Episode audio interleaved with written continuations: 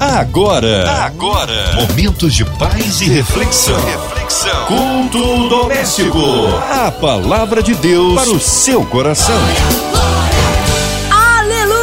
Senhor se faz presente em nossas vidas aqui na rádio que conquistou meu coração. Hoje com a gente, querida pastora Vanessa Teixeira. Ela que é da Igreja Batista Atitude ali de Nova Iguaçu. A paz, pastora Vanessa. Que bom recebê-la aqui em mais um culto. Muito boa noite, querida Márcia Cartier. Boa noite, amados ouvintes da Rádio 93 FM, do culto doméstico. É sempre uma grande alegria poder estar aqui com vocês, dividindo, compartilhando uma palavra do coração de Deus para cada coração conectado conosco. Amém. Hoje a palavra aí no Antigo Testamento, pastora. O texto que vamos ler hoje está no primeiro livro dos Reis, capítulo 19, do 11 ao 18. A palavra de Deus para o seu coração. O Senhor lhe disse: Sai e fique no monte, na presença do Senhor, pois o Senhor vai passar. Então veio um vento fortíssimo que separou os montes e esmigalhou as rochas diante do Senhor. Mas o Senhor não estava no vento. Depois do vento houve um terremoto, mas o Senhor não estava no terremoto. Depois do terremoto houve um fogo, mas o Senhor não estava nele. E depois do fogo houve um murmúrio de uma brisa suave. Quando Elias ouviu, puxou a capa para cobrir o rosto, saiu e ficou à entrada da caverna.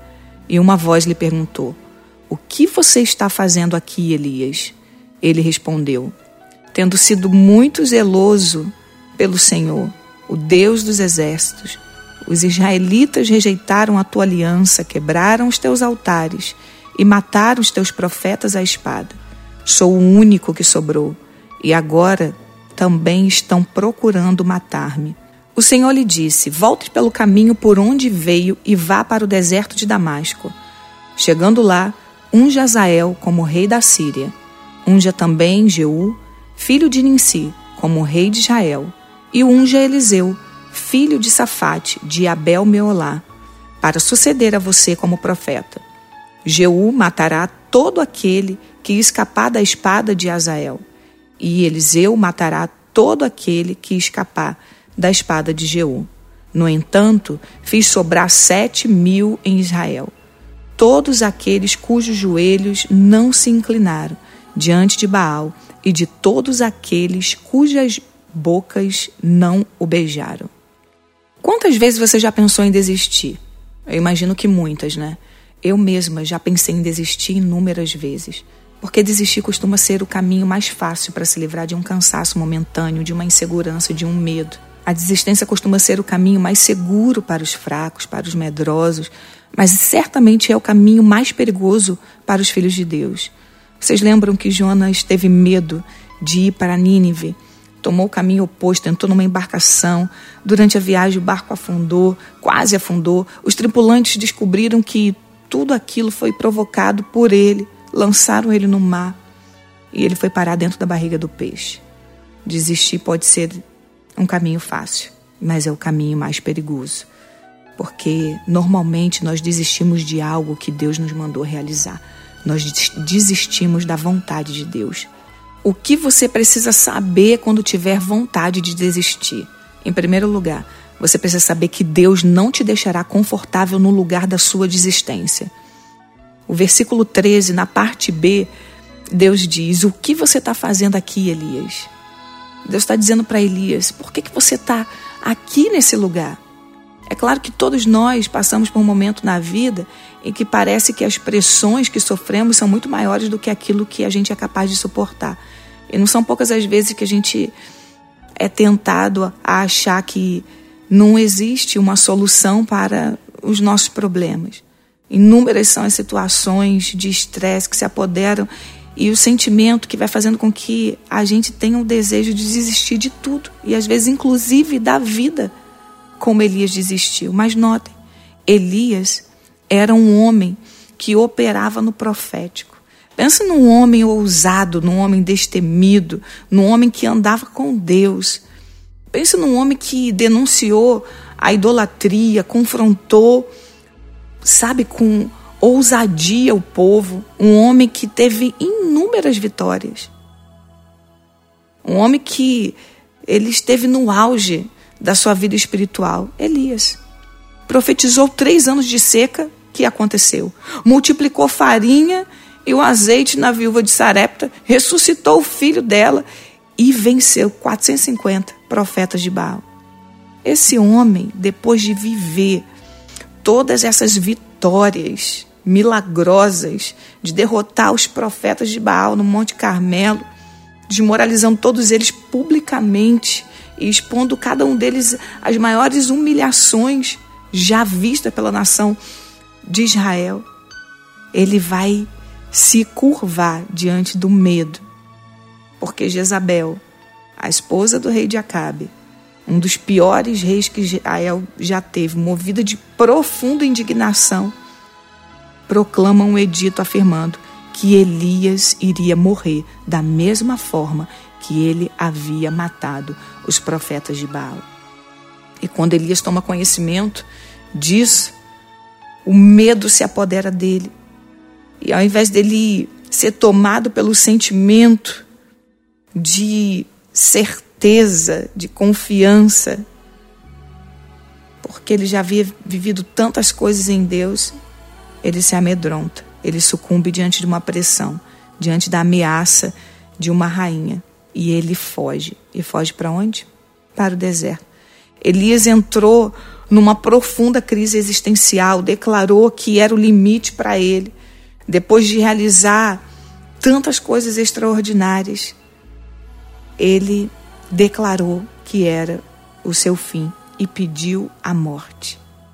Eu quero te dizer, se você chegou aqui nesse programa dizendo que você também está no seu limite, declarando também que você não tem mais muitos motivos para viver e que a vida perdeu o sentido. Eu quero ser boca de Deus na sua vida para te dizer que hoje Deus vai te chamar para fora, que Deus vai te fazer viver algo novo na sua vida e vai te fazer romper com o medo, o medo que te paralisa, o medo que te aprisiona e que te impede a viver no novo patamar. Deus não vai deixar você confortável nesse lugar de desistência. O Senhor vai te tirar daí. Segundo lugar, o que você precisa saber quando tiver vontade de desistir? Que teu medo pode ser o teu limite, mas nunca será o limite de Deus. Ei, você não pode viver a vida inteira se escondendo atrás de justificativas. Foi o que Elias fez. Olha o que está escrito no versículo 14. Ele respondeu: Tendo sido tenho sido muito zeloso, Senhor. O Deus dos exércitos, os israelitas rejeitaram a tua aliança, quebraram os teus altares e mataram os teus profetas à espada. Sou o único que sobrou. E agora também estão procurando matar-me. Elias parou no medo, mas o plano de Deus não foi limitado pelo medo dele. O medo de Elias mostra para a gente algumas coisas mostra pra gente que por mais espiritual que a gente seja, dias de tristezas, dias de medo, dias de angústia, podem sim suceder dias de glória, dias de, de conquistas vivido por nós. Até Jesus teve medo na sua humanidade. No Getsemane, Jesus disse a seus discípulos: Sentai-vos aqui enquanto eu vou orar. Ele havia levado com ele Pedro, Tiago e João, e ele começou a se apavorar, e a alma dele começou a se angustiar. E ele disse: A minha alma está numa tristeza mortal. Ficai aqui e vigiar. Quando ele adiantou alguns passos, ele se prostrou com a face em terra enquanto orava. Ele pediu a Deus que, se fosse possível, passasse dele aquele cálice, mas contudo que fosse feita a vontade de Deus e não a dele. Olha que interessante. Jesus, na humanidade dele, teve medo. E isso nos mostra que o problema de Elias não foi o medo que ele teve, porque o medo é inerente da nossa humanidade. O problema foram as decisões que Elias tomou enquanto teve o medo. Na última parte do versículo, na parte B, Jesus vai dizer que não se faça o que eu quero, mas sim o que tu queres. Ah, meu irmão, o problema não é o medo que você está sentindo hoje. É a decisão que você vai tomar com esse medo que te alcançou. Sabe por quê? Porque o medo, ele não se contenta em ser apenas um aperto dentro do seu coração, uma aflição na sua alma. O medo, ele quer dominar tudo em você. Ele começa com um aperto, mas logo ele vai começar a te fazer sugestões. E se o medo não for enfrentado, ele vai ser um gigante dentro de você que vai paralisar tudo em você vai paralisar os projetos de Deus na sua vida, interromper planos divinos para você, talvez até sonhos que Deus tem para você. Sabe aquele momento que parece que você não vai dar conta, que você olha para sua vida e você já venceu tantas situações adversas na sua trajetória. Então surge uma circunstância inesperada e você diz: Já dei conta de tanta coisa, mas isso que está acontecendo agora, eu não tenho condição de dar. E aí você conclui: eu não tenho mais força. Quem sabe no seu ministério você esteja vivendo isso. Você já tenha sido tão usado por Deus, tão usado por Deus para ministrar, tão usado por Deus para aconselhar, tão usado por Deus para servir, para curar, mas agora você não tem mais forças para vencer uma perseguição para vencer a, uma aflição da tua alma por um ministério que não rompeu ainda.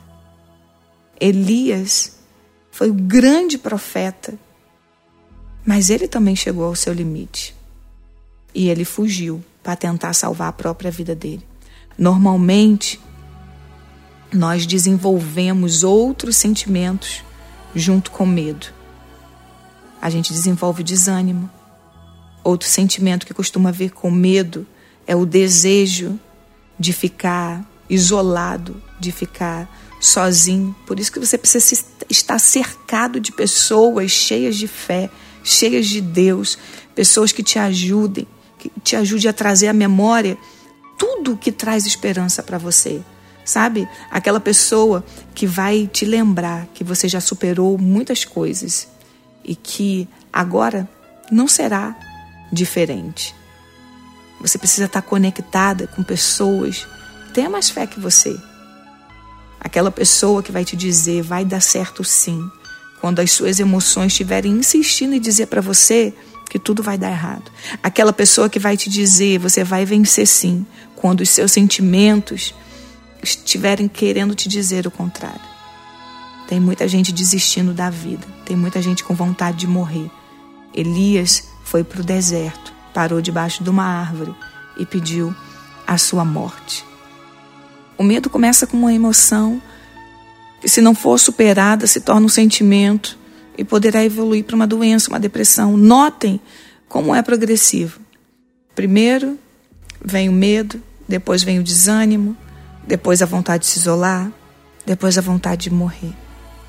Quando Deus pergunta a Elias o que ele está fazendo ali, ele começa a dar justificativas para o seu estado. Ele diz: Tenho sido muito zeloso pelo Senhor, o Deus dos exércitos. Os israelitas rejeitaram a tua aliança, quebraram os teus altares e mataram os profetas à espada. Sou o único que sobrou e agora também estão procurando matar-me. Olha como o medo limita a visão de Elias. O medo limita a nossa visão e impede a gente a ver aquilo que Deus já viu. Você não pode mais se esconder atrás das suas justificativas, ainda que elas sejam legítimas, porque Deus já te viu depois disso, amém? Talvez você esteja em depressão, vivendo uma apatia espiritual, declarando que é o seu fim, mas hoje Deus está falando para você teu medo não muda o meu plano para você. Teu medo não muda o meu plano para você. O que, que você precisa saber mais quando tiver vontade de desistir? Que a tua missão sempre será maior que a tua dor. O versículo 15 diz: O Senhor lhe disse: Volte pelo caminho por onde você veio e vá para o deserto de Damasco. Chegando lá, unja Azael como rei da Síria. Unja também Jeum, filho de Ninsi, como rei de Israel. Unja Eliseu, filho de Zafate, de Abel Meolá, para suceder a você como profeta. O Senhor poderia ter deixado Elias entregue ao seu desânimo, entregue à sua depressão. Ele poderia ter levantado outra pessoa em seu lugar para ser um profeta de Israel. Porque ninguém é substituível, ninguém é indispensável perante o Senhor. Mas Deus não faz isso. Ele cumpre o seu propósito através de Elias, nos dizendo, nos mostrando, nos provando que o seu propósito para nós se cumpre, apesar de nós. Por isso que, mesmo diante de tantas falhas de Elias, Deus tratou com ele e o restabeleceu ao seu lugar, onde Elias via motivos para desistir, Deus via motivos para ele voltar ao trabalho. Onde Elias só via solidão, pensamento de estar sozinho, Deus via outros sete mil que foram preservados por ele e não se dobraram diante de Baal. Enquanto Elias se lamentava pelo passado e pelo presente de Israel, Deus já estava tratando o futuro do seu povo. Eu quero falar para você hoje: a sua missão sempre será maior que a sua dor. Um dia, eu achei que a minha missão havia acabado, porque eu recebi um diagnóstico de câncer. Esse diagnóstico só me fazia enxergar o meu fim. A minha visão ficou completamente deturpada, distorcida acerca do plano de Deus. Eu achei que Deus ia desistir de mim. Achei que as promessas de um ministério próspero e relevante estavam sendo interrompidas pelo medo que eu tinha de morrer. Mas do meu processo nasceu um propósito maior que a minha dor. Eu saí das cavernas psicológicas que o diagnóstico me colocou. Eu saí da caverna do medo. E hoje Deus está convidando você a fazer o mesmo, a sair da caverna do medo, a sair da caverna das dores emocionais. A experiência de Elias, ela vem para a gente como um exemplo que quando a gente tiver na nossa caverna, a gente possa lembrar do que Elias viveu e ouvir o que Elias ouviu, a suave voz do Senhor. Muitas vezes nós somos fracos, volúveis, inconsequentes, mas Deus Todo-Poderoso, Ele permanece o mesmo, Ele é imutável e Ele enxerga muito além das circunstâncias que nos amedrontam. Como o salmista diz: o Senhor é como um pai que se compadece dos seus filhos. Ele conhece a nossa estrutura e sabe que somos pó. O Senhor é seu pai, ele se compadece de você e ele enxerga você além da sua dor. Ele cuida de você, ele te restaura. A ponto de você perceber que o lugar mais seguro que você pode estar não é dentro de uma caverna, mas é dentro da vontade de Deus. Esse é o seu lugar seguro. Que você possa hoje sair dessa caverna que você achou que era um lugar confiável para você que era um lugar de refúgio para você e que você possa se refugiar no único lugar seguro, no esconderijo do Altíssimo, onde você pode descansar à sombra do Onipotente. Que essa noite seja a tua noite. Deus está te chamando, venha para fora. Ouça a voz suave de Deus, encorajando você a se refugiar nele e prosseguir, avançar para o propósito dele para a sua vida. Que Deus te abençoe. Amém, aleluia, que palavra abençoada, que palavra poderosa. Nessa hora, queremos unir a nossa fé à sua, já já pastora Vanessa intercedendo pela sua vida, ouvinte amado, talvez no hospital, encarcerado, com coração enlutado, precisando de socorro, seja qual for a área da sua vida. Colocando aí a cidade do Rio de Janeiro, nosso Brasil, autoridades governamentais, nossas igrejas, missionário em campo, os missionários, né? Nossas, nossos pastores, pastora Vanessa, sua vida, família, ministério, equipe da 93 FM, nosso irmão sonoplasta Fabiano e toda a sua família, irmã Invelise de Oliveira, Marina de Oliveira, Andréa Maia e família, Cristina Xista e família. Nós cremos um Deus de misericórdia e poder, colocando também a minha vida e família. Vamos orar. Pastora Vanessa Teixeira, oremos. Pai, nessa noite nós entramos com ações de graças na tua presença, graças por essa palavra de encorajamento, de força, de ativação meu Deus, que cada ouvinte que estava nessa condição, nessa condição de desânimo, nessa condição, Deus, de depressão, nessa condição de doença, adoecido na sua alma. Eu peço ao Senhor que a cura divina venha sobre eles, o encorajamento, a força do Senhor os anime hoje. Pai, nós oramos também por toda a Rádio 93 FM, pelo grupo MK Music, Pedimos prosperidade e bênção do Senhor sobre cada projeto, Deus, da 93. Pedimos que nos lugares mais longínquos dessa nação, essa rádio possa levar a mensagem de vida, de salvação e resgatar e transformar a vida de pessoas que necessitam, Deus, da tua salvação. Oramos, Pai, pela nossa nação, pedimos que o Senhor cuide, que o Senhor abençoe a nossa nação e todas as autoridades que governam ela. Pedimos, Deus, que onde tiver alguém conectado conosco agora, fazendo um pedido ao Senhor, que o Senhor possa, Deus, atender, segundo a sua vontade, o pedido do coração desse ouvinte. Pedimos por liberação de cura divina, por portas abertas. Pedimos, Senhor, por saúde física e emocional. Que o Senhor abençoe cada homem e a cada mulher. Que a paz que excede a todo entendimento possa guardar o coração, a mente e a alma. Em nome de Jesus oramos. Amém. Amém, aleluia, Deus é tremendo, é isso aí, meu irmão, vai dando glória, recebe sua vitória. Pastora Vanessa, o povo quer saber horários de culto, contatos, mídias sociais, suas considerações finais, pastora. Ah, que gratidão eu tenho por toda essa equipe da Rádio 93 FM, do culto doméstico, que Deus abençoe com muita graça a vida de vocês, a casa, a família.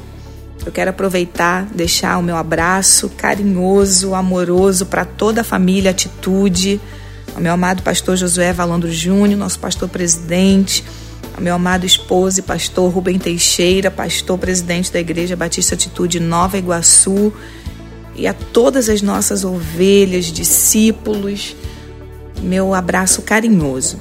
Aproveitando, quero convidar todos os ouvintes a fazer uma visita a Igreja Batista Atitude Nova Iguaçu, que fica lá na Avenida Luz 306, no bairro da Luz, próximo ao Shopping Nova Iguaçu, mais conhecido como Shopping da Pedreira.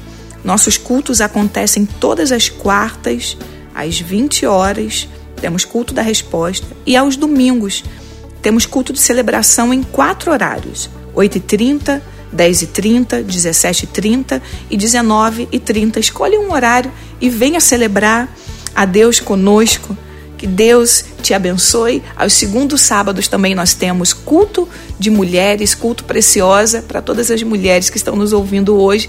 Fica o nosso convite para você estar conosco e acompanhe as nossas demais programação na nossa rede social, arroba Iba Nova Iguaçu, e que Deus abençoe a sua vida, em nome de Jesus. Amém. Obrigado, carinho, a palavra e a presença. E deixe nosso abraço à Igreja Batista Atitude em Nova Iguaçu. Seja breve retorno da nossa querida pastora Vanessa aqui no Culto Doméstico. E você, ouvinte amado, continue aqui. Tem mais palavra de vida para o seu coração. Lembrando, de segunda a sexta, na Sua 93, você ouve o Culto Doméstico e também podcast nas plataformas digitais.